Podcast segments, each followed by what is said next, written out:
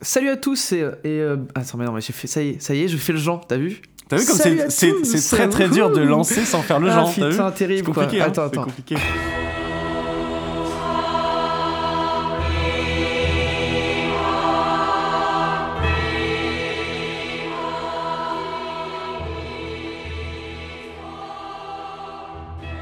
Salut à tous et bienvenue dans le nouvel épisode de Tales. Euh, et bon pour m'accompagner comme d'habitude on change pas une équipe qui gagne. Ça va Jean? Ah oui, le meilleur de tous, le fidèle acolyte. Oui, ça va bien et toi? Oui tu es Robin et je suis Batman ça me va. Non, non, Bon. non, je, je refuse de rentrer dans cette relation. ah, tu préfères être Alfred? Ouais y a pas de problème. Ah, putain, mec. Bon donc on est quoi? On est épisode 2 saison 2 Ouais, c'est ça, Ah ouais. ouais, ça, ça avance bien. Et du coup, euh, voilà, on, on tient euh, tout de suite à s'excuser pour euh, les difficultés techniques euh, qu'on a eues lors de la dernière prise. petit problème de son. franchement ça allait hein. Oui, mais voilà. Non, mais ça y est tu viens de retrouver tu... attendez qu'est-ce que c'est? Ah c'est le son de Jean qui vient de revenir c'est bon Ouais, exactement. euh, disons que mon setup avait besoin d'un petit upgrade et, et c'est bon. bon des petites news euh, comment ça va toi? Bah écoute, moi ça va bien. euh, ici il fait beau, euh, je sens le soleil, euh, je suis content. Ouais, le soleil dans le nord de la France. Lol, on aura tout dit. Est-ce que t'es pas ébloui par regarde-moi cette magnifique Si, c'est vrai qu'il fait, fenêtre, il fait plus beau que chez moi, j'avoue. C'est vrai, t'as raison. La caméra, elle est tellement éclairée qu'il y a une espèce de contre-jour dégueulasse.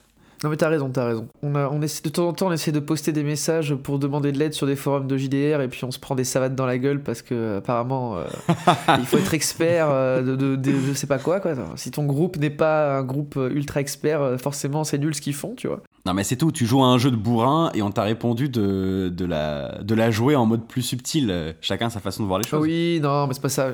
J'ai pas aimé qu'on critique mon groupe de jeu, euh, ça va quoi. Oh ils ont le droit d'être. euh, des- Mais non, mais ils ont le droit d'être novices. Enfin, je veux dire, chacun. euh, voilà, faut laisser le temps aux gens de progresser. C'est normal qu'au début, ils aient pas les réflexes, quoi. Enfin bon, on va faire la, la fameuse rubrique, le CMDA. Alors, Jean, comment as-tu mal dépensé ton argent ce mois-ci? En vrai, niveau jeu de rôle, euh, j'ai pas pledgé énormément de choses. Ouais, enfin bon, t'as t'as tellement craqué qu'on va arrêter de. Oui, au niveau jeu de rôle, ça va. Ouais, c'est pas du jeu de rôle, ça compte pas, c'est c'est différent. Mais du coup, j'ai participé à la campagne de Zweihander, alors je sais pas si je le prononce correctement, euh, qui est bah, un jeu de rôle qui dans le même style que ce, qu'on va, ce dont on va parler aujourd'hui, parce que ça parle de, de dark fantasy également, mais plus dans un délire, on va dire, euh, il se situe même entre Attends, tu Warhammer dire, et Game of Thrones. Dark Fantasy. Euh, donc j'ai, participé à ça. euh, et niveau jeu de rôle, bah c'est tout pour ce mois-ci. oh là là, attends. Attends, attends, attends. Comment ça, c'est tout pour ce mois-ci? Bah, Je crois pas que t'aies parlé de l'affaire Deleuze la dernière fois. Ah, ah bon? Mais si, j'en avais parlé, non? D'accord. Bon, sachez que euh, voilà, peut-être qu'un jour vous aurez un podcast sur l'affaire de Luz parce que euh, Jean est en train euh, d'assidûment le préparer. Oui, c'est ça. Je, vais lancer en janvier probablement une campagne, enfin l'affaire de Luz en mode campagne sur, sur Cthulhuac.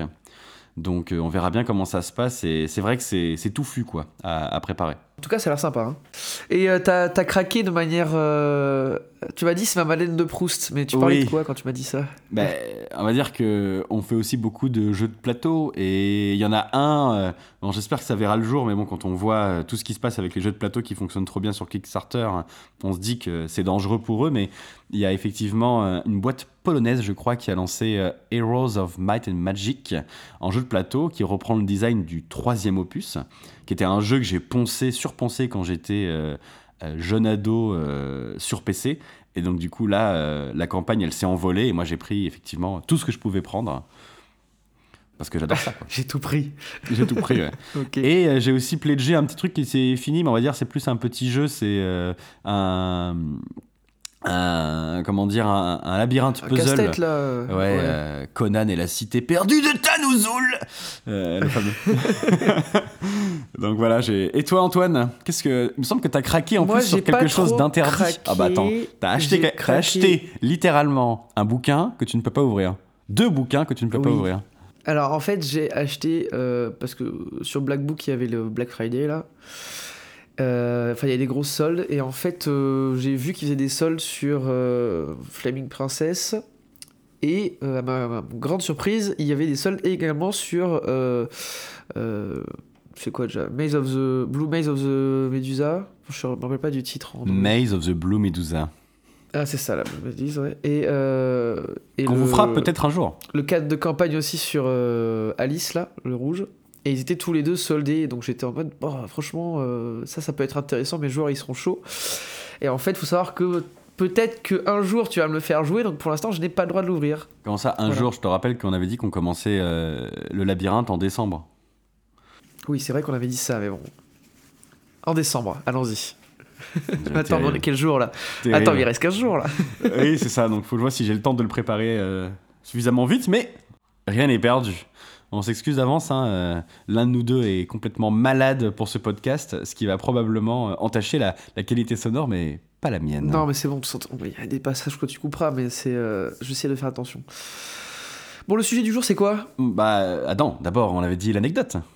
On commence par ça. Bah non, d'abord, on, on parle d'abord de. On, on annonce d'abord ce de quoi on parle, non Mais c'est déjà annoncé, c'est dans le titre, tout le monde le sait. Tout le monde le sait Ouais, d'accord. Bon. Bon, très bien. Donc, du coup, aujourd'hui, on, on va vous parler de Myr, un jeu de dark fantasy euh, médiéval euh, français, n'est-ce pas, Antoine? Ouais, c'est important. Français, effectivement. Création française. Et est-ce que tu as envie de nous raconter euh, une petite histoire que tu aurais vécue dans Myr Ouais, bon, allez, je, je- me lance, je raconte une histoire. Donc, moi, je jouais un personnage, euh, un gros bourrin, euh, mais qui a quand même. euh, Enfin, voilà.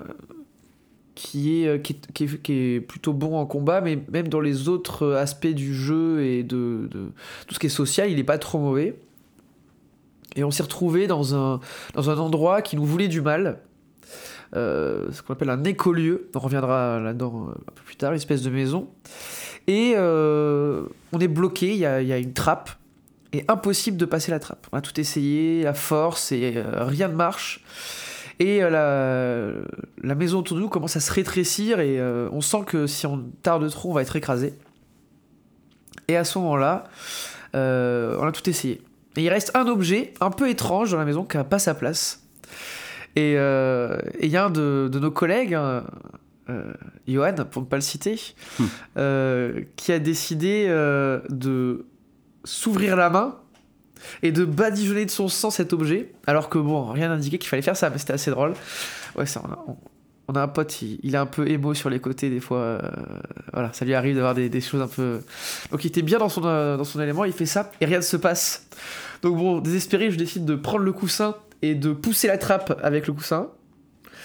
Et la trappe s'ouvre. Et là, le, le du jeu, il me regarde, il me fait Tu es sûr que tu fais ça? Je dis oui. Il me dit Ok, la trappe s'ouvre. Donc ultra anticlimatique. Et euh, je le regarde, euh, je regarde à ce moment-là, Johan, et je dis C'est probablement ton sang qui a aidé. et ensuite, on a bien rigolé. Ensuite, on a bien rigolé. Donc franchement, euh, voilà, c'est un petit passage, euh, un petit passage drôle de, de la session. Même si ça ne reflète pas le caractère un peu tendu et grave du reste de la session. Oui, c'est vrai, oui. Bon, j'ai aussi coupé le bras d'un père innocent, mais ça, euh, on reviendra pas dessus. Non, je pense que c'était une erreur de parcours. hein. Oui. Et toi, du coup, toi, t'as une petite, euh, petite histoire à nous raconter? Ouais, moi j'ai bien envie de, de vous parler de la. En fait, c'est enfin, plutôt une histoire d'ambiance, c'est. euh, Comment dire? Les joueurs, ils ont euh, tous des capacités, on va dire, spéciales, différentes. Toi, ton personnage, il était plutôt tourné, on va dire, sur le, combat.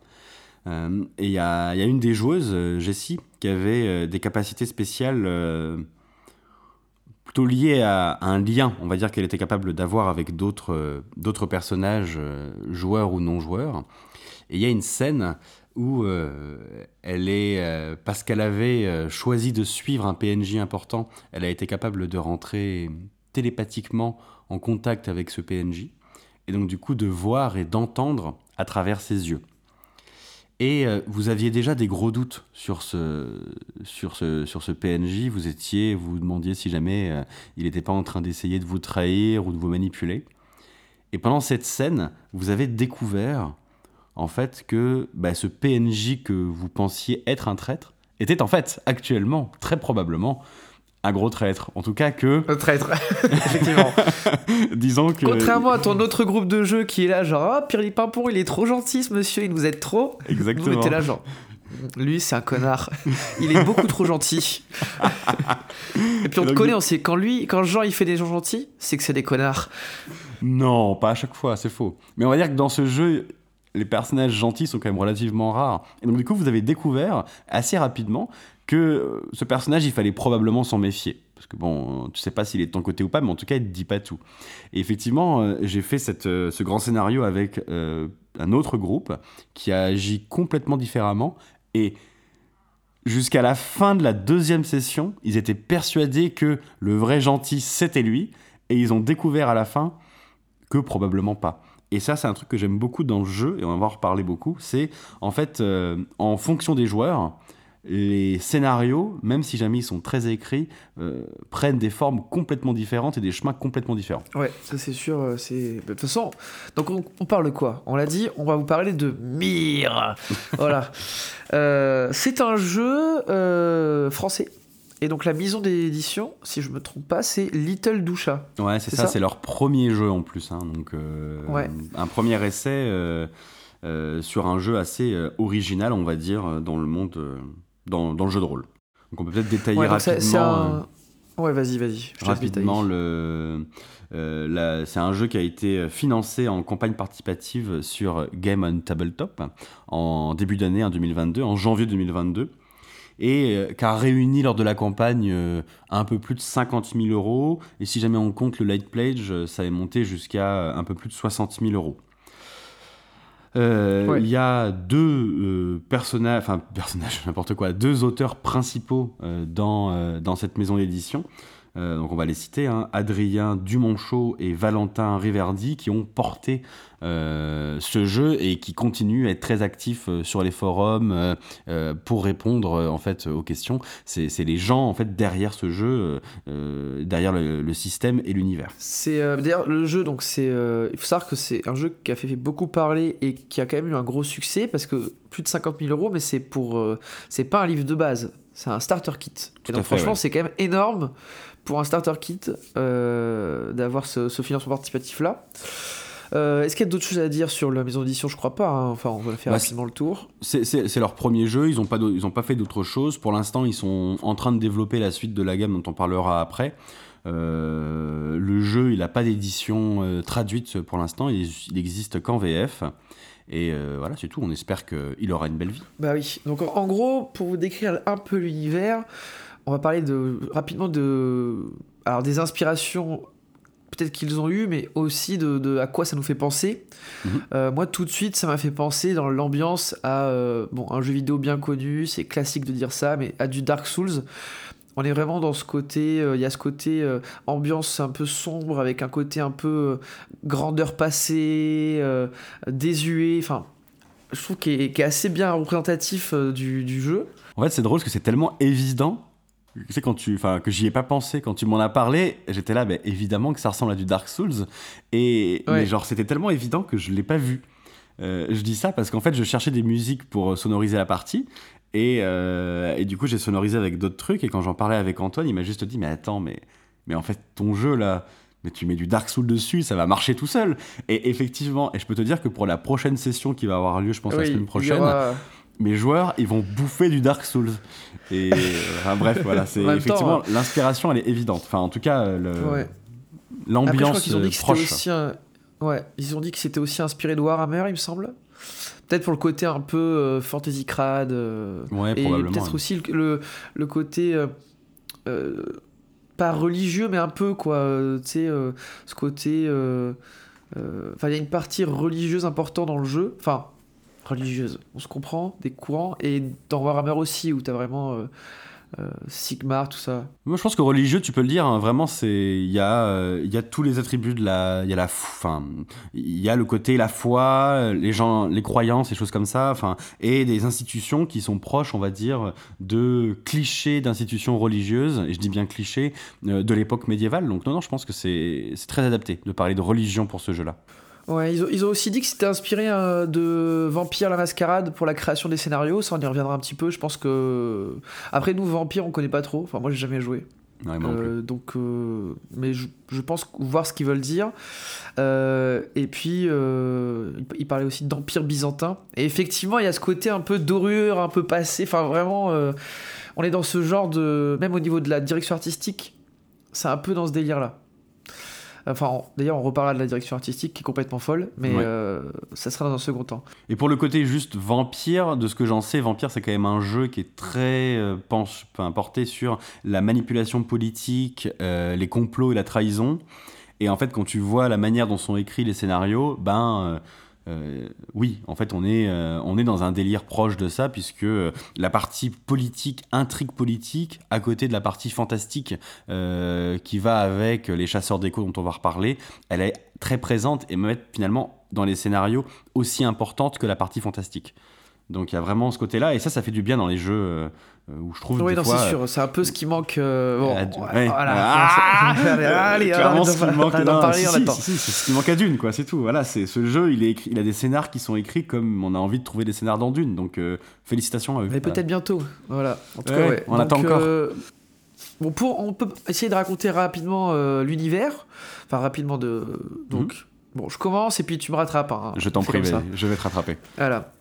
Donc on est dans un univers post-apocalyptique, euh, c'est-à-dire qu'il s'est passé un événement qu'on appelle la catastrophe, euh, qui a euh, fondamentalement changé ben, la face du monde, ou de ce qu'il en reste. Il y a eu des millions de morts. Et il y a sept peuples, enfin sept royaumes qui ont survécu et qui ont décidé de former un pacte. Un pacte pour faire en sorte que cette catastrophe ne se reproduise jamais. Euh, et en faisant ce pacte, ils ont créé un organisme qui s'appelle l'AMIR.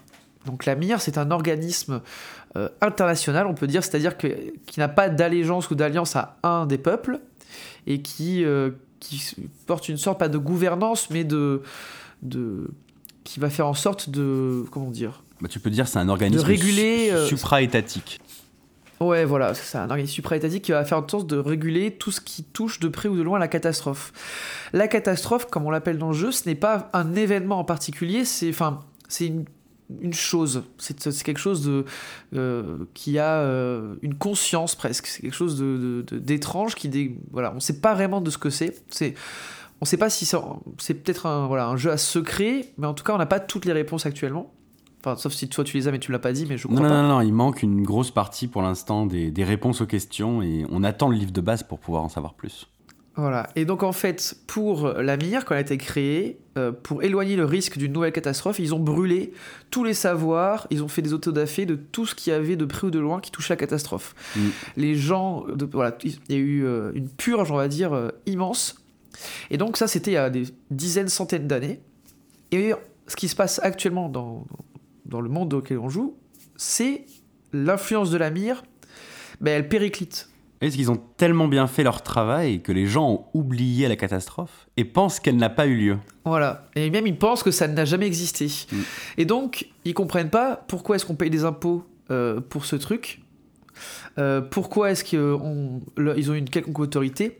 À quoi ils servent avec tous leurs secrets? Euh, À part embêter la population. Voilà.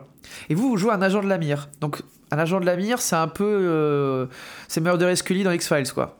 Enfin, C'est pour plutôt, simplifier. c'est plutôt les, les hommes en costume dans X-Files, ceux qui savent. Oui, voilà, c'est ça. plutôt ça. Exactement. Oui, c'est plutôt ça, t'as raison. Euh, et du coup, euh, dans ce monde-là, ben, vous, allez, euh, vous allez essayer de, de régler des problèmes, qu'on a, ces problèmes qu'on va appeler des échos. Et donc, qu'est-ce qu'un écho? C'est euh, lorsqu'une personne ou un événement fait que ça crée une grande tension euh, émotionnelle. Euh, donc, on, appelle ça un déclencheur. et bien, ça va créer ce qu'on appelle un écho de la catastrophe. C'est-à-dire, c'est une forme, un objet, une créature qui puise l'énergie de la catastrophe et qui ben, répand cette énergie sur le monde en le déformant. Parce qu'en fait, l'énergie de la catastrophe, donc la catastrophe, c'est un espèce de déni de la réalité et c'est une énergie qui vous permet de transformer le monde comme vous, comme vous le voulez. On va faire ça pour faire simple. Et donc, en gros, c'est, euh, voilà, par exemple, euh, euh, c'est une maison qui apparaît dans un quartier Par exemple. non, mais je parle d'un truc simple pour les gens, comme ça, pour les gens voient. Cette maison, en apparaissant, euh, c'est une maison qui est très différente. Et elle a commencé à contaminer le quartier et à transformer tout ce qui est autour d'elle en sa propre réalité à elle. Et donc, les maisons à côté vont commencer à se transformer, à devenir biscornues, à changer d'architecture. Et donc, c'est là où vous vous êtes appelé. On, dit voilà, il y a quelque chose qui se passe, quelque chose qui est en train de déformer notre monde. Venez nous aider. Euh, sauf que euh, maintenant, on vous appelle vraiment en dernier recours quand c'est la catastrophe. euh, parce que. Oh, petit jeu de mots, j'ai pas fait gaffe. C'est con. On vous appelle à ce moment-là, et sauf que vous n'êtes plus respecté. Il y a. Voilà. on vous fait pas confiance. Et, vous voyez à quel point c'est difficile de définir ce qu'est la catastrophe. C'est parce que le jeu, en fait, joue beaucoup avec ça en restant extrêmement flou. En fait, c'est Antoine, il a fait une très belle définition de ça. Euh, c'est pas qu'il reste flou, c'est qu'en fait, il n'en sait pas plus. Et le jeu tient à l'écart les gens de ce qu'est vraiment la catastrophe, des descriptions, de choses comme ça. Ce qui fait que chacun, en fait, s'imagine un petit peu, chaque joueur, hein, s'imagine un petit peu ce que pourrait être cette catastrophe. Et c'est exactement ce qui arrive dans le jeu, où chaque peuple a une définition bien à lui de ce qui aurait pu la déclencher et ce qu'elle a vraiment été. Chaque personne, il y a des visions différentes qui s'affrontent, etc., euh, qui font qu'en fait, chacun a une définition différente, l'interprète différemment, et donc du coup a une façon différente de euh, d'interagir avec elle. Et en fonction de la personne euh, qui est touchée par l'énergie de la catastrophe, ben, en fait, elle va prendre des formes différentes euh, dans le monde réel. Et il joue beaucoup avec cette ambiguïté. C'est pour ça que la définition était nécessite toujours un cas particulier, un exemple, parce qu'en fait les formes sont différentes. Bah oui, en plus, comme tu le dis, il y y a- différentes euh, courants de pensée selon les peuples. Certains pensent que c'était une grande guerre, d'autres que c'était un événement scientifique qui a bouleversé, d'autres que c'est en fait Dieu qui est descendu sur Terre et qui a puni les humains pour ce qu'ils avaient fait. Bon, en gros, et il faut aussi dire qu'il y a un côté euh, assez... euh, Enfin, il y a une... Comment dire mythologique, enfin dans le sens religieux un peu, c'est-à-dire vraiment il y a ce côté, euh, euh, il y a des, il y a des, des religions qui sont très sectaires, euh, il y a, enfin je sais pas comment expliquer, mais il y a ce côté, euh, Extrême. Il y a une Ouais. façon très extrême de certaines organisations, que ce soit la mire ou d'autres, ou certains peuples, de voir le monde et de gérer les choses. Et les joueurs sont encouragés, parce qu'ils jouent ces personnages-là, à avoir cette attitude extrême envers les autres, ce qui, euh, bah, dans un jeu de rôle, en fait, marche toujours très très bien. Dès qu'on plaque des idées, on va dire, euh, et qu'on pousse euh, les potards assez fort, bah, forcément, ça crée du clash entre les joueurs et, ça fonctionne bien. Donc ce, monde-là, il est vraiment très adapté, on va dire, à son média et au JDR. oui, et puis on est quand même dans, voilà, c'est c'est une, une ambiance un peu médiévale quand même. Enfin voilà, empire byzantin, épée, hache. euh, et voilà. poisseuse, en plus de ça, il faut rajouter ça, il y a un côté très Oui. euh, malsain, permanent dans tous les aspects de l'univers. Et puis aussi, juste pour rentrer un petit peu dans le détail, pour la, la secte, enfin la secte, la, la mire, c'est pas une secte, c'est plutôt une organisation. euh, c'est vraiment quelque chose de très secret et c'est quelque chose d'assez, comment dire, extrême. Mais vraiment, dans là, on est dans Mhm. une, c'est très extrême. C'est-à-dire que les agents de la mire, ils sont choisis. C'est-à-dire que les peuples n'ont pas le droit de refuser. Quand la mire dit à quelqu'un, vous, vous avez le potentiel d'être agent de la mire, ils ont deux choix mourir ou accepter d'être enrôlé dans la mire. Donc déjà, voilà, euh, tu peux comprendre pourquoi les gens en ont un peu marre. Euh, et quand tu es enrôlé dans la mire, euh, tu passes des tests, etc. Et en fait, 90% des gens, voire plus, meurent. C'est-à-dire que même quand tu es enrôlé, tu n'as qu'une chance sur 100 de- d'arriver à finir agent. Et en fait, quand tu deviens agent, euh, on, te fait avaler euh, une partie de la catastrophe. Enfin, en gros, il y a l'énergie de la catastrophe qui rentre en toi et tu comprends le monde tel qu'il est vraiment. Donc il y a tout ce côté un peu dark là-dessus. euh. Enfin, c'est assez bien amené. Et, un agent de la mire ne peut pas avoir de femme, ne peut pas avoir d'amis. Il, ne, vit et ne, et ne respire que pour la mire et pour les dessins de la mire. Et il y a un nombre limité d'agents. C'est-à-dire que pour qu'un agent enfin, qu'on qu'on intronise un nouvel agent, il faut qu'il prenne la place d'un agent qui est mort. Voilà, donc déjà, vraiment dans le côté, on est, c'est très dark. Quoi. Ouais, mais en plus, dans tout ce que tu dis, euh, le côté secte est complètement vrai parce que si la catastrophe, vu qu'on ne sait pas, et euh, si la catastrophe a vraiment eu lieu, bah, ils, et ils ont peut-être raison d'agir comme ça et de faire tout ça, mais en fait, c'est les seuls à le savoir et en tout cas à penser le savoir. Et si jamais tu te mets dans la place de la catastrophe n'a pas eu lieu, par exemple, bah, c'est complètement une secte autoritaire. Ah oui, c'est un truc totalitaire de l'enfer, ouais, ça, ça, ça, ça, c'est sûr. Voilà, bon. et c'est aussi un monde où il y a, juste pour qu'on on finisse un petit peu, c'est pour que vous ayez, euh, euh, que vous arriviez à bien appréhender euh, le monde, c'est important. Je pense que c'est un jeu qui vraiment, sur son univers, il y a des gros points forts, quoi. Il n'y a pas réellement de magie, il y a ce qu'on appelle des savoirs. Donc les savoirs, c'est euh, des connaissances qui sont en lien avec l'énergie de la catastrophe et qui, de par euh, leur existence, permettent de modifier la réalité. Euh, et, donc, c'est un peu l'équivalent de la magie dans le jeu de rôle classique. Sauf que là, il y a vraiment un contre-coup important. C'est-à-dire que l'utilisation de ces savoirs, euh, si vous les utilisez dans les mauvaises conditions ou de mauvaise façon, vous pouvez avoir des contre-coups qui sont très importants et qui peuvent largement handicaper votre personnage. Ouais, ou même juste vicier, ou en tout cas changer la nature du sort que tu voulais faire, et du coup, des fois, complètement transformer le sort. Alors, le joueur est au courant, mais il y a des sorts, par exemple, où tu veux lire les pensées de quelqu'un ou revivre ces derniers instants, et en fait, tout ce que tu vas faire, c'est faire posséder quelqu'un d'autre par l'esprit de ce défunt, des choses comme ça. Les contre-coups sont de cet ordre-là, ils sont toujours en lien avec le, le, on va dire, le sort que tu vas utiliser. Ils sont personnalisés à chaque type de sort, et le joueur sait ce qu'il risque de faire si jamais il échoue dans sa tâche. Oui, oui, et puis. Euh, mais en tout cas, voilà, c'est super intéressant, l'histoire de. Euh, pardon. Les histoires de savoir. Euh, et il y a vraiment ce côté. vous êtes quasiment les seuls à en avoir. C'est-à-dire que c'est très rare dans la population générale qu'il y ait des gens qui aient des savoirs parce qu'ils sont soit recrutés par la mire, soit tués. Voilà, pour faire. pour simplifier. Hein.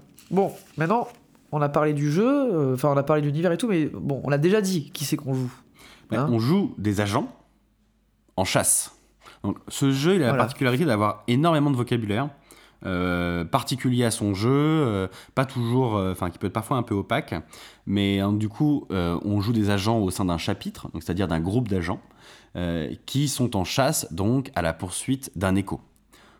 Antoine l'a dit, hein, il y a plusieurs types d'échos, il y en a trois types, et les agents sont formés, entraînés à reconnaître les échos et soit les détruire ou alors les absorber dans la meilleure, euh, dans la meilleure situation, donc les intégrer euh, à la mire s'ils en sont capables, si jamais euh, c'est possible ou les, on va dire, les, les purifier et donc du coup, sans les détruire, réussir à sortir la personne prisonnière de son écho, quel que soit le type d'écho, et la ramener un peu à la raison. C'est les trois possibilités qui sont pas toujours possibles et ça va dépendre euh, de ce qu'ont fait les agents avant et si jamais ils ont réuni suffisamment d'informations pour pouvoir réussir par exemple à purifier l'écho ou pas.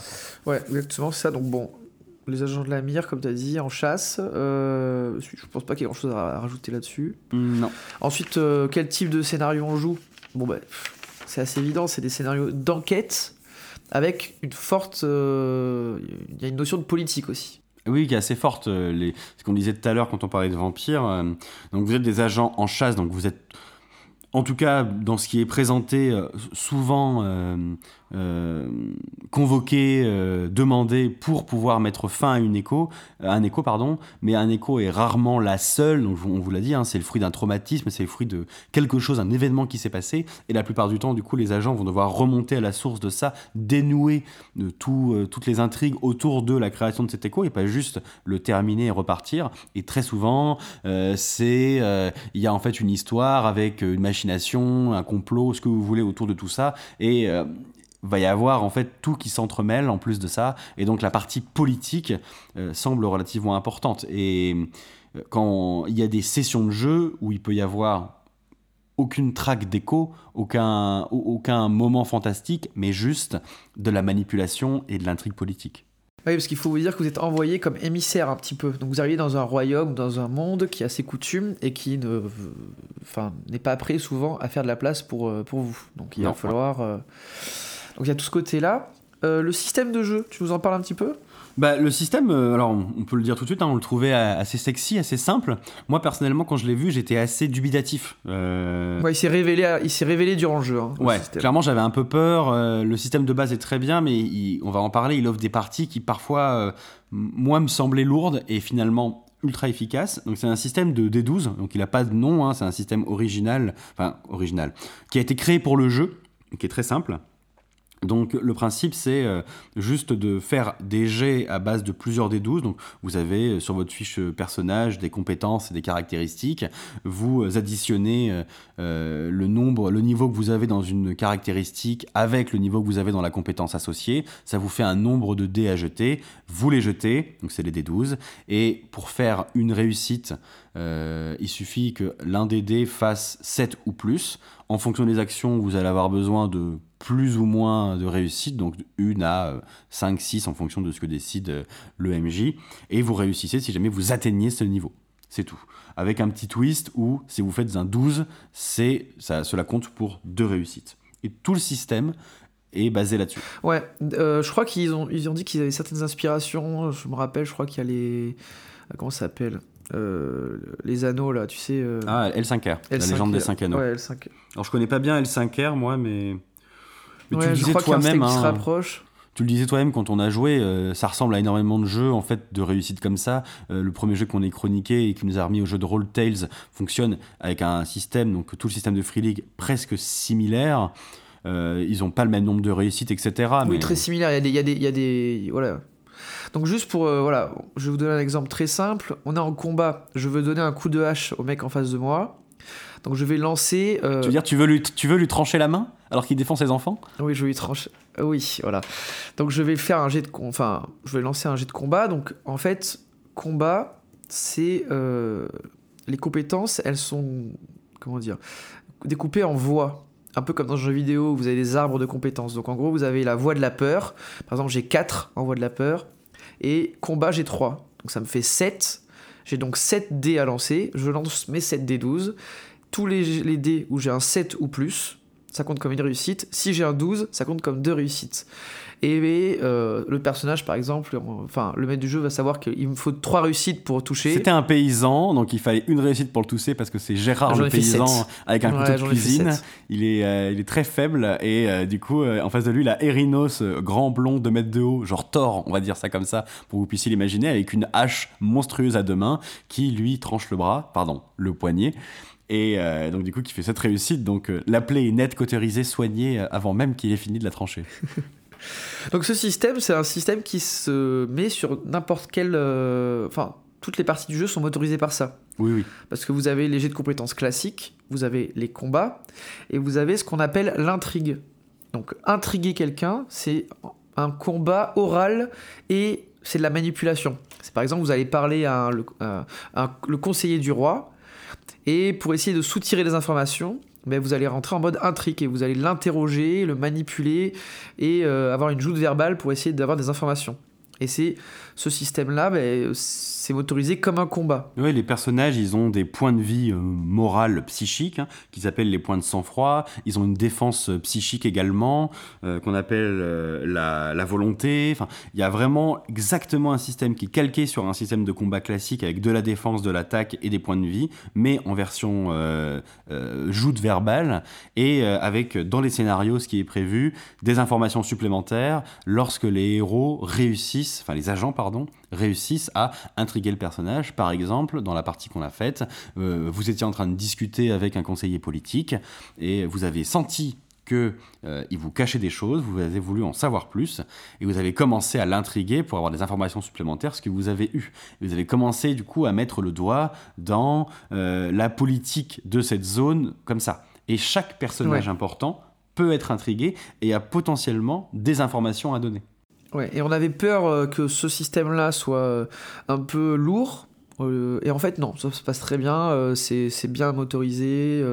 Enfin, ça coule de source, quoi. Et ça n'em- ça n'empiète pas. Il n'y a pas trop de mécanisation qui empiète sur le, le, bah, fait de parler, quoi. Bah, C'était, ultra fluide et en fait moi j'ai trouvé quand vous avez intrigué donc on peut le nommer il s'appelait Larakis quand vous l'avez intrigué et ben en fait ça ressemblait presque à un combat de boss je trouvais dans le sens où T'avais euh, euh, Jessie qui disait vas-y attendez moi je vais essayer de le manipuler euh, qu'est-ce que je pourrais lui dire etc et vous réfléchissiez ensemble à ce que vous pouviez le dire pour le manipuler. Et du coup elle le disait elle faisait son jet de dés ça réussissait vous obteniez une information. Et à coup d'après je sais plus qui c'est qui, disait bah, moi je vais l'intimider ou alors je vais faire un soutien. Je vais enfin bref tout était euh, ça ressemblait à une façon de combattre un boss puisqu'il y a des gens à intriguer qui sont très durs à intriguer. Et ce qui est drôle en fait c'est que ça peut arriver assez tôt dans le jeu avec une, tension autour de la table qui va être différente et des mécaniques qui vont être différentes et c'est vrai que moi j'étais ultra sceptique sur euh, ce truc là parce que je trouvais que ça allait être trop long et finalement c'était ultra amusant Et il y a un dernier petit aspect du jeu euh, qu'on peut parler, c'est euh, les stigmates et la dissonance. Alors, pour faire une simplification très simpliste, euh, extrêmement simple c'est un peu la ce que tu vas dire santé et- mentale, voilà. hein, on voit le joueur de Cthulhu qui revient, mais on va plutôt, c'est plutôt un degré de corruption. C'est plutôt comme dans la, l'anneau unique. quand tu, quand tu, tu perds de l'espoir et que tu arrives vers l'ombre, là, c'est un peu ce délire-là.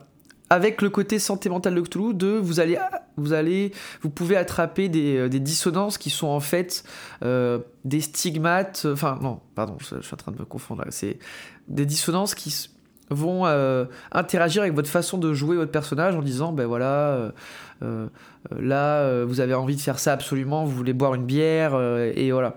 Ça on l'a ressemble un peu, tu sais, on l'a dit au début. au en fait, de dragon dans Rêve peuple- Dragon. Ah ouais. Tu vois le délire, genre, Ouais, ouais, je vois le délire.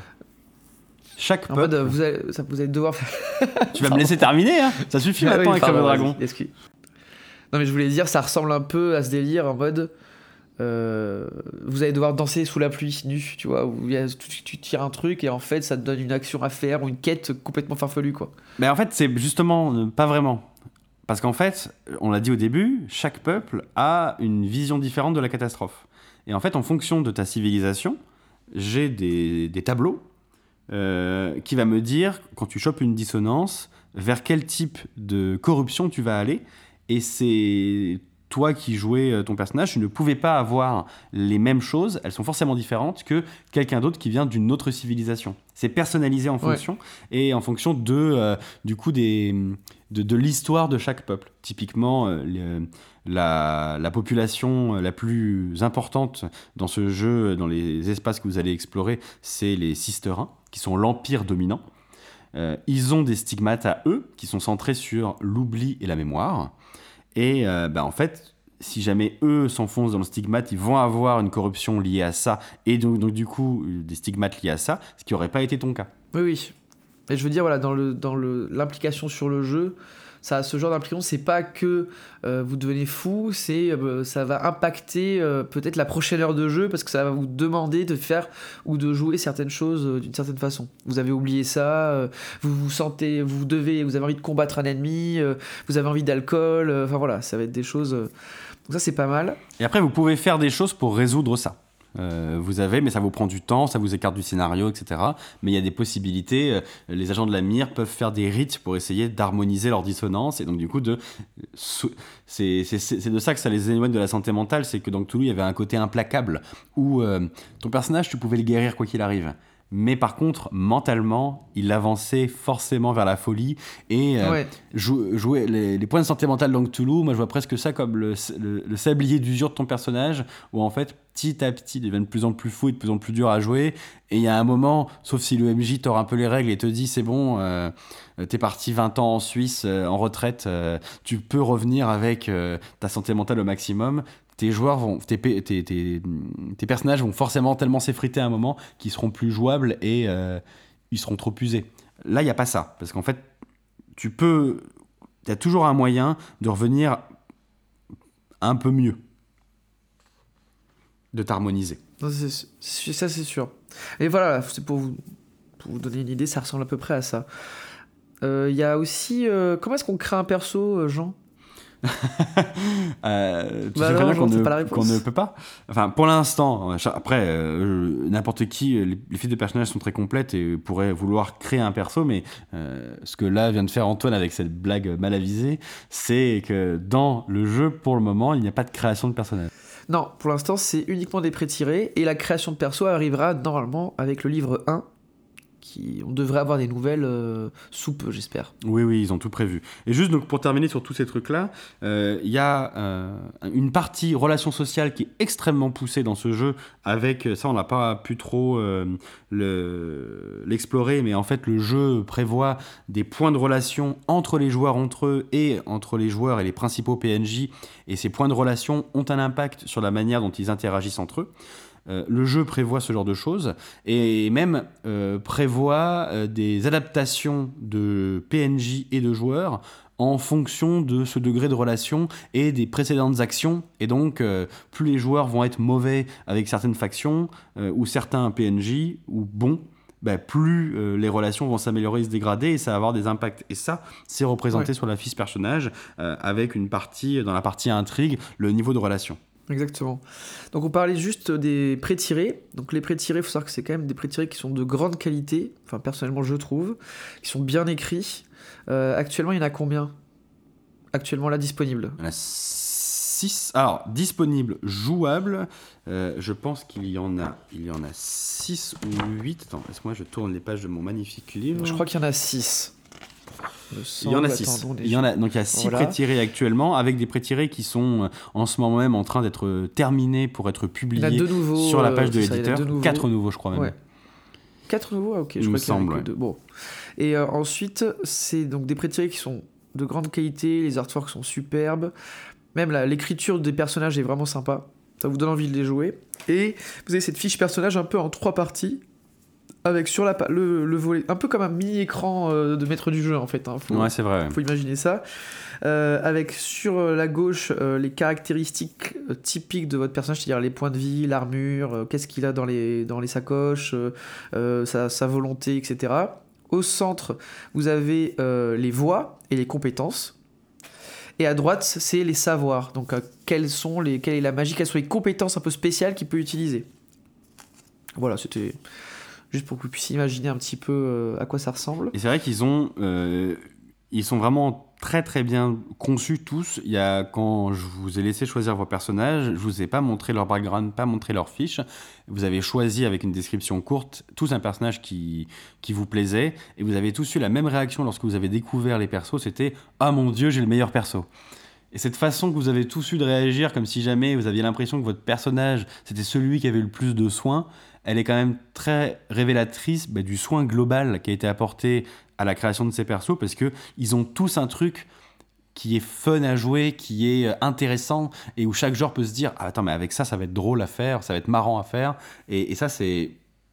Il n'y a pas beaucoup de Ouais. pré-tirés où on a vu ce genre de choses, où des fois c'est vraiment juste un prétexte pour pouvoir jouer et jouer rapidement. Là, ils sont puissants. Oui, non, ça c'est sûr. Euh, donc du coup, à qui ça s'adresse? Donc euh, pour les joueurs, bon, je pense qu'on est d'accord, ça s'adresse. Bon, déjà, c'est pas pour les, les, les enfants, hein, donc c'est plus de 16-18 ans, euh, voilà. Euh, moi, je trouve que ça s'adresse bien à des néophytes. À parce que le les- monde, la hein. mécanique de jeu. Ouais, voilà. Enfin, non. Mais je veux dire, c'est c'est pas, c'est pas quelque chose qui peut rebuter les, les, les- nouveaux, quoi. Le système est génial. La mécanique est top. c'est juste. Ben voilà, l'univers, il faut aimer. Et c'est pas fait pour les plus jeunes. Et les plus sensibles non plus. Oui, non, il faut aimer plonger dans un truc euh, poisseux, dark, dégueulasse, avec une, euh, des, euh, un monde tout gris où en fait tu vas forcément devoir faire des choix où il y aura pas de bons choix, il y aura forcément des conséquences mauvaises. Et c'est pas manichéen, hein. c'est pas blanc ou noir, Non. c'est gris et noir. ouais, c'est ça. ouais. voilà, y a pas- Et quels que soient les choix que vous, vous allez faire, il y aura forcément des moments où vous avez l'impression d'avoir fait le mauvais choix, vous vous rendre compte qu'il n'y avait pas de bonne solution. Enfin, c'est un jeu qui, et puis qui va, euh, qui va à fond dans les moments euh, bah, dégueulasses, euh, poisseux, euh, avec de la Ouais. mutilation corporelle. Enfin, donc. Bah, la, la- la vraie barrière du jeu, elle est là. C'est effectivement, tu as raison, trop jeune. Et puis même, euh, sans parler d'âge, juste des gens qui sont mal à l'aise avec ça, ben, euh, Ah oui, ça non, va être un jeu il compliqué. faut... Ouais, ouais, il faut... Là, il faut faire une euh, session zéro, il faut discuter des thèmes, ça c'est, sûr. hein. Euh, et pour les maîtres du jeu, qu'est-ce que t'en dis, toi? Ben, moi je trouve que c'est pas un jeu qui est difficile à masteriser, donc le système est relativement simple. Parfois, euh, l'écriture, qui, euh, qui a des fois un langage un peu soutenu, euh, fait que les règles peuvent être un peu plus longues à absorber, notamment l'intrigue, j'ai eu du mal au début. Et la préparation des scénarios, on va en parler, on fera une petite partie particulière dessus, parce que les scénarios sont très bien écrits, mais parce qu'ils ont la volonté de vouloir t'emmener, euh, d'imaginer plein de possibilités en fonction euh, des choix des joueurs et pas juste euh, des réactions différentes des personnages, hein, mais des arcs narratifs complets, différents en fonction de ce que vont faire les joueurs lors des premières sessions, font que, bah, en fait, tu peux. T'as tellement de choses à préparer. Euh, Là, je viens de finir les sessions. Euh, donc, euh, je fais le scénario d'intro avec deux groupes différents. Les deux groupes ont fait des choix différents, ce qui font que les sessions prochaines des deux groupes seront complètement différentes avec des événements majeurs qui vont avoir lieu d'un côté et pas de l'autre et inversement. Donc tout ça pour dire qu'il y a une grosse richesse de scénarios possibles et de possibilités possibles dans les possibilités possibles ça veut rien dire de d'embranchements possibles dans les scénarios qui font que la préparation est très longue et très dure mais c'est plus il y a beaucoup de boulot et c'est pas complexe c'est juste long avec beaucoup de travail C'est ça. Moi, je pense que ça peut être un premier jeu, hein, parce que c'est très Ah, com- accompagné. complètement. Il y a une multitude d'informations, mais ça reste accessible. Et sur les scénarios, il y a ce côté, comme tu nous disais, où il y a un arbre de décision, mais qui, contrairement à d'autres jeux, une fois que tu as pris la première branche, tu peux pas rebasculer sur les Non. autres. Et donc vraiment, ça va changer la physionomie du scénario de manière importante. C'est, ça met l'emphase sur chaque décision va avoir des conséquences importantes et va changer la physionomie du scénario. Et c'est en ça que ça demande beaucoup de travail, parce que eh ben, il faut être prêt à toutes, les, à toutes les possibilités, et chaque possibilité va avoir un effet important. Donc c'est pas un jeu, enfin actuellement les scénarios en tout cas qui sont disponibles ne sont pas des scénarios bac à sable. Non. C'est des scénarios où il y a un... euh, vous n'êtes pas sur des rails non plus, mais il y a quand même un côté très... euh, pas couloir, mais... euh, Ah, c'est extrêmement narratif. Hein. C'est, oui, c'est un gros couloir. Ça, c'est la vérité. C'est un couloir avec des embranchements, mais c'est extrêmement narratif. Et actuellement, tu peux pas faire du bac à sable dedans parce que t'as- déjà, t'as pas les infos. Le livre euh, ne- n'est pas assez. il, donne des, des- petits tips sur chaque région et encore sur chaque peuple. Mais en fait, n'est développé que la ville où, euh, où les, se passe le premier scénario et quelques environs, mais tu as très peu de détails sur l'univers, euh, comme tu pourrais l'attendre d'un supplément de contexte. En fait, tu as très peu de, de contexte pour faire jouer, de description comme ça. Mais par contre, il y a énormément de temps passé à te décrire euh, les différents embranchements, les réactions des, des, per- des personnages et ce qui va se passer au niveau de l'histoire. Et comme en fait c'est du complot beaucoup et de la manigance, de la trahison, ben ils sont obligés de préciser énormément euh, ce qui va se passer en fonction de quelle partie va prendre le joueur. Ok, bon. Donc voilà, ça c'était pour euh, à qui ça s'adresse. Au niveau de l'ambiance, des petits conseils, on avait dit, bon, moi j'avais pensé tout de suite Dark Souls. Euh, en termes de, je parle, on parle pour tout ce qui est bande son, hein, voilà, Dark Souls, Euh, God of War, il y a quand même des trucs sympas. God of War, Ah, mais clairement, il y a quand même des Alors, il faut trucs préciser qu'Antoine a joué un du coup euh, Thor, hein, le grand Moi, guerrier joué blond à la Kratos, hein. hache. Non, mais j'ai joué- non, mais Et- moi j'ai joué Kratos avec des cheveux en et, fait. voilà. Et il s'est C'est imaginé. pas euh, Thor, c'est Kratos avec des Physiquement, cheveux. c'est Thor. Et il s'est imaginé, en fait, quand il a pris son personnage et que le personnage a pris son arme, être dans, donc, du coup, dans le, la nouvelle mouture de God of War, avec la musique d'intro que vous avez mis pour illustrer euh, Barbarian, avec ses sons gutturaux. pam. Et Antoine s'est vu, Voilà, c'est vu dans ce moment-là, effectivement. Donc, euh, c'est pour ça qu'il parle de God of War, surtout. Non mais voilà, ça, et euh, tout ce qui est aussi la, la bande son de, des Diablo, Un peu, un Diablo peu, 2, épi- Diablo 3, il y a des ouais, trucs un peu sympas. épique Diablo, peut-être pour les combats. Non, je pense que y a... non, je pense que genre Tristam et tout, t'as des trucs, euh, t'as des trucs sympas pour l'ambiance justement.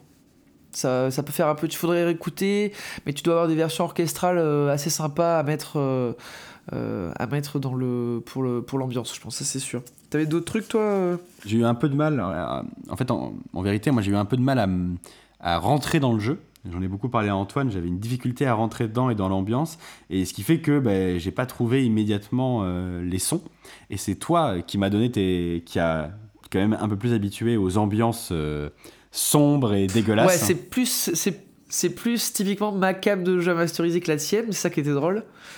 Et, euh, et oui, du coup, euh, sur les sons, euh, oui, il y avait des trucs. moi, j'avais d'autres banques, hein, mais c'était c'était trop darkos. J'ai-. J'ai rien à, à rajouter sur, sur l'ambiance. hein, Après, vous avez tout ce qui est utilisable dans les phases un peu dark quand vous faites des jeux d'horreur. Donc euh, tout ce qui est plutôt euh, son un peu euh, atonal, enfin des choses comme Oui, ça. Il y a- enfin, il y a des trucs pas mal. Avec ça, tu tapes Dark Fantasy médiéval euh, sur YouTube et tu as un milliard de sons qui vont très très bien. Et notamment, les trucs que j'ai utilisés, et ça, re- ça recoupe ce, que t'as- tu avais parlé, vu qu'il y a une ambiance extrêmement religieuse, j'ai utilisé euh, des musiques Dark Fantasy avec des chants grégoriens, euh, des chants Ah ouais, monastériaux, non, des choses comme ça. typiquement ça. ouais. Et donc notamment énormément de bandes son de Warhammer 40 000 euh, qui en fait passent plutôt bien. Ouais, mais de Warhammer, hein. Dans le- ah ouais, c'est dans qui ce passent délire-là, plutôt bien. Et évidemment, comme on est dans un jeu d'ambiance, j'ai utilisé SoundCloud parce que voilà, parce que ça reste. Mais non, pas à Ah SoundCloud si, euh, le pod... enfin SoundCloud avec euh, avec le pad. Non, mais tu parles de Audio ah Tabletop. là. pardon, j'ai dit audio tabletop évidemment. Le meilleur. Non, mais Qu'est-ce que. Bon, a fait un AVC, je lui en voulais pas. Euh, bon, du coup, au niveau de la vie, euh, moi en tant que joueur, euh, bah, j'ai kiffé. Moi, c'est- c'est. Après, voilà, hein, c'est c'est- c'est le genre de truc que j'aime. Il y avait une super ambiance, c'est super et bien écrit, le scénario vraiment top. Le jeu, les pré-tirés sont très bien écrits, le système de jeu est super. Et euh, le bouquin, on va vous en parler, mais il est juste magnifique, quoi. Franchement, les artworks et tout, c'est. Voilà, c'est une masterclass. Ça, ça, Moi, ça tape dis, direct euh, dans ton kink, en fait, euh, c'est le problème, t'es pas subjectif, toi. Ouais, ce jeu, c'est. Bah attends, il y a, il y a un membre de notre groupe euh, qu'on a déjà cité dans ce podcast, c'est même plus son king. Là. Il, il- il- il est, il est mort, euh, il est mort euh, en, en- en lisant le bouquin, quoi. Non, franchement, c'est, très très bien. euh, c'est un des jeux récents euh, qui m'a le plus plu. Bah, moi, je, partage euh, ton avis, Antoine. hein. C'est, j'ai mis plus de temps à rentrer dedans, hein, comme je disais, mais une fois que j'étais rentré dedans, en fait, c'est effectivement une très bonne ambiance, c'est très bien écrit. En fait, on regrette de ne pas en avoir assez, et on va en parler juste après. Il y a un goût de trop peu. Euh, parce que l'univers, on a envie qu'il soit plus développé, on a envie de voir plus de choses, et c'est ce qui a rendu peut-être des fois le truc un peu dur à masteriser, c'est que j'en savais presque autant que mes joueurs en fait quand je le masterisais. Euh, et euh, je me sentais limité. Et comme c'est un jeu qui a l'air d'être un jeu à secret et qui va, on espère, exploser lorsque le bouquin de base va sortir avec bah, des descriptions des factions et des descriptions des secrets sur, l'univers, ben en fait tu te sens pas trop de partir en impro parce que tu voudrais pas euh, bah, euh, dénaturer le jeu. Et donc du coup moi je me suis senti des fois un peu dans un carcan bah, parce que je manquais trop de, de trop d'infos quoi et j'étais très très très limité mais ce serait on va dire Ouais. c'est presque pas un défaut hein, c'est juste que ce n'est qu'un kit d'intro et donc on attend le vrai jeu bah du coup on va en Ouais, moi, parler sur ma fiche récapitulative, j'ai mis avis, deux points, masterclass. oui mais non mais je suis d'accord c'est le jeu est incroyable Donc, euh, et justement il y a ce goût de trop peu où tu as envie de dire mais où est le reste Alors après, il y a des petits défauts, mais ils vont arriver dans la partie 3, la gamme. Ça, on va en parler, euh, ça, on, va, on va grincer des dents un peu. Ah ouais, bon. c'est ça En tout cas, bravo Little Doucha pour le boulot, c'est vraiment fou. euh, fou super quali quoi. Euh, donc la gamme, bah, il y a un truc. voilà. Actuellement, il y a une chose, c'est simple, hein, c'est le, c'est le livre, je crois que ça s'appelle Le Serment. le serment ouais. Ou le- non, le Serment. Le, le serment. serment ouais. Voilà, c'est Mire, Le Serment. C'est un kit d'introduction avec lequel vous avez euh, du coup euh, dans lequel euh, qui fait 130 pages, dans lequel vous avez les bases de l'univers, le système, du lore, un, peu de lore, pas beaucoup mais un peu quand même, et les personnages prétirés. Et en fait, la moitié du bouquin, donc 60 pages, représente le scénario d'introduction, qui est quand même un, un bon scénario, parce que il faut plusieurs sessions, ça doit être, je dirais, à vue de nez, une quinzaine d'heures pour le terminer. Donc une, une bonne première session euh, d'introduction, on va dire, euh, à l'univers. Avec ça, un, écran qui est assez intelligent parce qu'il recouvre euh, le bouquin de base. C'est un écrin, c'est comme un coffret, mais sauf que le coffret, vous pouvez le déplier, ça devient l'écran. Donc ça, c'est bien, c'est très très bien pensé ça. Ouais, c'est, j'ai jamais vu ça et je trouve ça, je trouve que c'est une idée euh, trop bien. Et le tout pour 55 euros. Ouais. Alors, perso, moi, je trouve que c'est cher. Euh, je dis, voilà, je trouve que 55 euros, euh, c'est le prix d'un livre de base avec euh, 400 pages et beaucoup de contenu. Là, le livre, il est quand même, il fait 130-160 pages. Alors après, voilà, il est en couleur, le papier est incroyable, le livre est magnifique, euh, c'est super bien écrit, l'écran est très beau, tout- toute la direction artistique est très belle. Et euh, Faut que tu le dises plus souvent ça, plus plus plus. La direction artistique, elle est fantastique. Ouais, mais je trouve que voilà, c'est cher et, euh, et vu qu'il y a que ça de possible, il y a des gens, ça va être un frein. Parce que 55 balles, c'est quand même, euh, c'est pas rien quoi. C'est le prix d'un bouquin. euh, voilà, pour 55 euros, vous avez un livre de base d'un autre jeu. je sais pas, moi là, il y a, de- y a de- que du Cthulhu là, mais on va dire Cthulhu. Ah bon, chez toi, il y a que du Cthulhu? C'est étonnant ça. mais ouais, bon.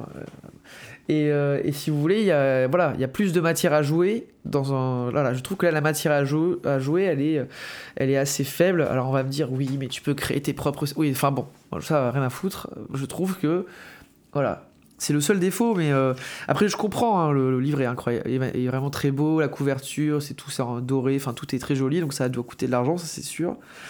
Mais euh, le prix, ça peut être prohibitif parce qu'il part le PDF, il n'y a pas d'autre accès à la gamme. Non. Et même actuellement, euh, le, si, si, le PDF, tu peux encore l'avoir euh, sur leur site, euh, il me semble. Oui, oui, le PDF, tu peux, il me semble même sur Game on Tabletop, je me demande si tu peux pas avoir accès au PDF.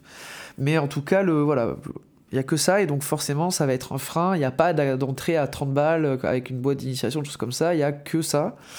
Après, il y a d'autres choses. Donc là, vraiment, bon, les dés. Attends, juste pour, attends, juste 10 pour terminer 12. sur le bouquin, parce que dis-moi. moi j'avais quand même une petite critique. euh, et donc il est très beau et la direction artistique elle est folle. Et euh, même euh, l'ambiance du bouquin, euh, en fait, quand tu le lis, il y a, y a, euh, des pages, euh, des pages euh, absolument incroyables. Des fois c'est noir, écrit avec un fond rouge, avec les artworks qui sont intégrés, etc.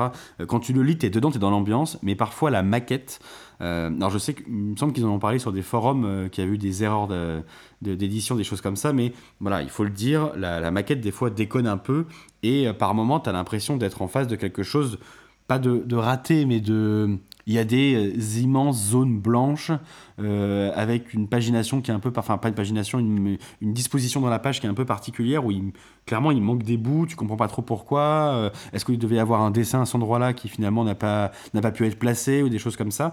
Et par moment, par rapport à un autre bouquin, quand tu le feuillettes, il y a toute la première partie sur le lore qui est trop bien maquettée, qui est magnifique, et puis toute une deuxième partie, et en particulier la, la partie sur les scénarios, qui est vachement moins sympa à lire et euh, qui a une disposition dans les pages qui est parfois un peu bizarre, un peu ratée. Et ça, c'est le défaut, je trouve, de la maquette. Ouais. Après, c'est. Après, ce qu'on a vu, c'est. Enfin, sur ton exemplaire, c'est quelques pages, c'est assez anecdotique, mais c'est vrai que bon, il faut le mentionner quand même. Bah, tu parles du prix, tu dis que ça se comprend euh, euh, si jamais Oui, tu non, mets mais- euh, la qualité du bouquin en avant. Mais donc du coup, si on met la qualité du bouquin en avant, euh, avec ce prix-là, il faut préciser qu'il y a des ratés. Oui, non, c'est sûr. Vu que c'est une- vu que c'est un premier ouvrage, voilà, il y, y a eu quelques petits ratés. Il y a un autre truc aussi, c'est que l'écran, c'est un format euh, A4, mais pas paysage. Donc je sais que pour certains, ça c'est un peu embêtant, c'est un peu. Ouais, moi, j'aime pas ça. Toi, par exemple, euh, t'aimes pas quand c'est. Alors, l'écran est très beau, mais c'est vrai qu'il est, il est grand. Et du coup, ben, si vous voulez voir vos joueurs, il faut vous surélever un petit peu. Quoi. C'est... Mais c'est vrai que l'écran est vraiment très très beau. Euh, il a vra- ils ont fait un choix au niveau de, des artworks qu'ils ont mis, qui est un peu. euh, ils ont pas mis un paysage comme on le voit mille fois, une scène qui représente euh, une scène du jeu ou quoi que ce soit, comme on le voit tout le temps. Et en plus, comme c'est l'écran d'intro, ils auraient très bien pu mettre l'artwork de la ville dessus, qui aurait pas été un mauvais choix, mais qui aurait été un choix classique. Ils ont plutôt le choix Ouais. d'une ambiance, et du coup, ils, ils, ils représentent l'ambiance du jeu sans représenter en fait quoi que ce soit. Enfin, c'est c'est vraiment. Il est audacieux, quoi. Oui, ça ressemble à une espèce de, de bouquin euh, très ouvragé. euh. Et euh, à l'intérieur, il est bien, parce que tout ça, j'ai, pas vu moi du coup. Bah, il est un peu aéré, il y, a des, il y a tout ce qu'il faut. Donc, ça, c'est plutôt pas mal. Mais tu- il y a de la place, quoi. Tu sens qu'ils avaient trop de place et pas assez de, de, de choses à mettre dessus. mais non, non, il, il est plutôt il est honnête. Ok, ok, ça c'est bien. Et euh, je voulais dire une dernière chose, c'est juste euh, la police d'écriture. Euh, les gars, par contre, alors tout est beau, la, la police magnifique, mais en fait il y a une police d'écriture un peu spéciale qui a été, je pense, inventée pour ça. Donc la police Mir là, où des fois il y a le nom des personnages écrits, où il y a certaines grandes, très grandes parties dans le bouquin qui sont écrites avec ça. Ah mais c'est illisible. je pense hein. qu'il le que Des fois on a passé. Oui, oui, mais on a passé 5 minutes à regarder l'écriture et tu ne vois pas le mot. C'est-à-dire que t'es là, mais je comprends pas. Alors j'ai compris maintenant qu'en fait, il y a des lettres qui sont superposées et que du coup, par exemple, quand tu lis euh, mon personnage Erinos, franchement, oh, tu peux pas savoir ce qu'il y a écrit. Hein, c'est... Mais donc ça, voilà, ça m'a fait rire, mais euh, ça reste très joli, mais euh, bon. Mais ils le savaient parce qu'en fait, ils ont rien écrit d'important avec ça. Il y a que du texte d'ambiance ou des incantations, des inscriptions un peu mystiques. Et du coup, je pense qu'ils ont bien fait de pas tout mettre avec ça. Oui, mais bon. Ça devrait, je trouve que ça manque un peu, même si c'est très joli, ça manque un peu de lisibilité. Moi, je trouve que ça manque un peu de lisibilité, même si c'est très joli. Euh, voilà, bon, ça c'était les petits défauts, faut bien qu'on en trouve, hein, parce qu'on a encensé le jeu depuis, depuis Non, mais 30 t'as là, complètement raison. La police d'écriture, on a pas arrêté d'en Euh, parler de toute façon. Donc, euh. En parlant des vrais problèmes. Parlons des vrais problèmes. Ouais, bon, il y a une autre chose. Bah, c'est, façon, c'est récurrent à chaque fois, ça nous fait Ah, tiquer dans les autant, games. Les dés. autant, je pense que. Les gars là. Mais non, mais parce que. mais je, je sais que tout a augmenté, donc j'ai déjà vu des dés comme ça à ce prix-là euh, sur Q-Workshop, etc. Là, il y a 10 des 12. Alors, ils sont beaux, hein. Ah, ils sont très beaux. Et le 12, c'est le symbole de la mire, c'est doré, ils sont marbrés noirs, enfin, ils sont magnifiques les dés. Euh, ils viennent dans une petite bourse avec le symbole de la mire, ok. Mais 25 euros les 10 dés. Mais. euh, C'est cher. C'est trop cher. c'est cher quoi. C'est waouh. C'est-à-dire que déjà, il me semble sur Tails, c'était 18 balles ou 20 balles les 10 des 6 et on était en mode genre euh, what the fuck euh, Ah, c'est ce trop tel, ils sont moins beaux Là, que ceux-là. 25 euros. Non, ceux-là ils sont magnifiques, mais euh, en fait tu viens de payer 55 euros ton, ton Kickstarter avec ton, ton scénario et là il faut rajouter les dés à 25. Enfin c'est, c'est je trouve que c'est super cher quoi pour les. Enfin En plus de ça, pour ceux qui voudraient pas les prendre, vraiment, ils sont pas obligatoires. Ils vont améliorer la lisibilité. oui voilà c'est beau props. Euh, et encore, même pas vraiment, parce que quand tu fais une réussite euh, dans Tales ou dans Alien, par exemple, les dés, ils, ont quand même un plus, c'est, ben en fait, vous jetez vos dés et vous avez même pas, enfin, ça vous saute aux yeux euh, si vous faites un test de panique ou si jamais vous gagnez en, je sais pas moi, si vous faites des réussites, ça se voit direct. Là, en fait, comme c'est 7 ou plus, ben, de 1 à 11, il y a aucune différence sur les dés, il y a juste le 12 qui est marqué. Donc ça fait un petit effet quand vous jetez et que c'est un 12, euh, vos joueurs ils sont contents parce que les, le chrisme de la, de la mire apparaît et euh, ça fait un petit effet, mais en fait ils ne font pas gagner en lisibilité dans la partie, donc ils sont vraiment complètement optionnels. Non non c'est plutôt euh, c'est des beaux props. C'est-à-dire que ça va rendre la table dans l'ambiance. Ils sont très jolis, euh, mais c'est Ils sont cher. 100% facultatifs et trop chers. Voilà. euh, donc qu'est-ce que que- quels sont nos Ah attends, nos c'est pas terminé, à acheter c'est pas Bah, terminé, pas pas. Il reste, il y a une Ah carte a en néoprène. Ah oui, c'est vrai. Ah bah, elle est sold out, non Euh, bah, ils vont la reproduire, j'imagine, et au même prix. Ouais. Mais en tout cas, tu, euh, elle est, euh, y a son, enfin, sur le magasin, elle est, elle est disponible mais sold out. Donc, j'imagine qu'ils vont, ils vont en relancer et que tu pourras de nouveau t'en, t'en procurer à 35 euros. Elle est euh, efficace sans être magnifique. C'est pas les meilleures cartes en néoprène que j'ai vues comme ça. hein, notamment euh, celle de Forbidden Lands est incroyablement belle et elle n'était pas beaucoup plus chère. Mais euh, c'est un produit sympa. Pareil, c'est un props supplémentaire. Mais comme pour l'instant, il y a très oui, peu vous mettez ça au milieu d'univers de la table, ça, ça donne de Hein ça donne l'ambiance. Ouais, c'est c'est l'ambiance. Vous mettez ça au milieu de la table, voilà, Et il y a un recueil à, à Donc, venir, qui là, qui sont en train de teaser, qui est Ouais. censé, je suis censé le recevoir en PDF dans peu de temps. C'est ce qu'ils ont mis sur leur, enfin pour le premier scénario en tout cas, sur leur page Facebook, et euh, qui s'appelle À l'ombre de la gloire, qui se veut être une mini campagne en quelques scénarios et euh, des choses qu'ils ont publiées, des pages qu'ils ont publiées, ça a l'air euh, du même ordre que le bouquin d'intro, à savoir euh, très belle direction artistique, magnifique dessin et euh, des scénarios qui ont l'air extrêmement intéressants. Ouais, non, mais de toute façon, c'est- c'est très quali. hein. Euh, donc voilà, de toute façon, euh, l'avis général, bah, c'est franchement, si vous. Si vous. Si vous Enfin, n'hésitez pas, quoi. Foncez, c'est super. Fran... En plus, c'est français, donc franchement, euh, go, quoi. C'est assez rare. euh, C'est assez rare pour le souligner. Et. euh, c'est un jeu qui a pas mal tourné dans beaucoup de festivals, donc je pense qu'il y a beaucoup d'entre vous qui ont dû le connaître, au moins l'apercevoir, parce que cet été, il a été un peu partout. Ouais, ça c'est sûr. Et franchement, c'est super quali, donc euh, n'hésitez pas à foncer. Si vous avez les moyens, allez-y quoi. Et ben voilà. Écoute, euh, du coup, euh, c'est quoi le prochain épisode, Jean? C'est un peu compliqué là. Bah, le prochain épisode, euh, non, c'est pas compliqué du tout. On a dit que là, bientôt, on va se retrouver et on va tourner des nouveaux formats, avec un qui sortira peut-être en décembre ou pas, à voir comment ça se passe. Donc, non, non, rien de compliqué. Ouais, moi, je tape plutôt sur janvier, mais on, on verra. Et puis il y a surtout le prochain épisode un peu classique. pour l'instant, c'est pas défini. Enfin, on va dire que ça dépend de, de certains éléments externes. Oui, c'est ça. Euh, bon, pour l'instant, on- pour l'instant, on peut pas vous dire. Il faut qu'on joue et on verra bien, mais bon, il y aura des épisodes un par mois comme c'est prévu, mais potentiellement euh, dans les prochains mois, vous allez avoir des épisodes d'une nature nouvelle qui vont arriver. Et on espère que ça vous plaira. Peut-être qu'il y en aura du coup deux par mois. Peut-être que pouf. ça- Deux par mois Ça viendra pour Ouais, Peut-être au début alors. pour, euh, Ah, on sait pas. on sait pas. Peut-être en cadeau, quoi. Mais on verra, on On verra. Voilà, on verra. Bon, bah écoute, euh, à la prochaine du coup. Ouais, c'est ça. On vous souhaite une bonne écoute et puis euh, à bientôt. Et puis n'hésitez pas à nous dire ce que vous en avez pensé. hein. Ça fait toujours plaisir. Même si vous avez détesté, allez-y. Voilà, euh, il est- Le seum, Ça ça, nourrit là. il est aussi. temps hein. de conclure cette émission maintenant. Allez, salut. Ah bon, déjà Bon, allez, salut à tous.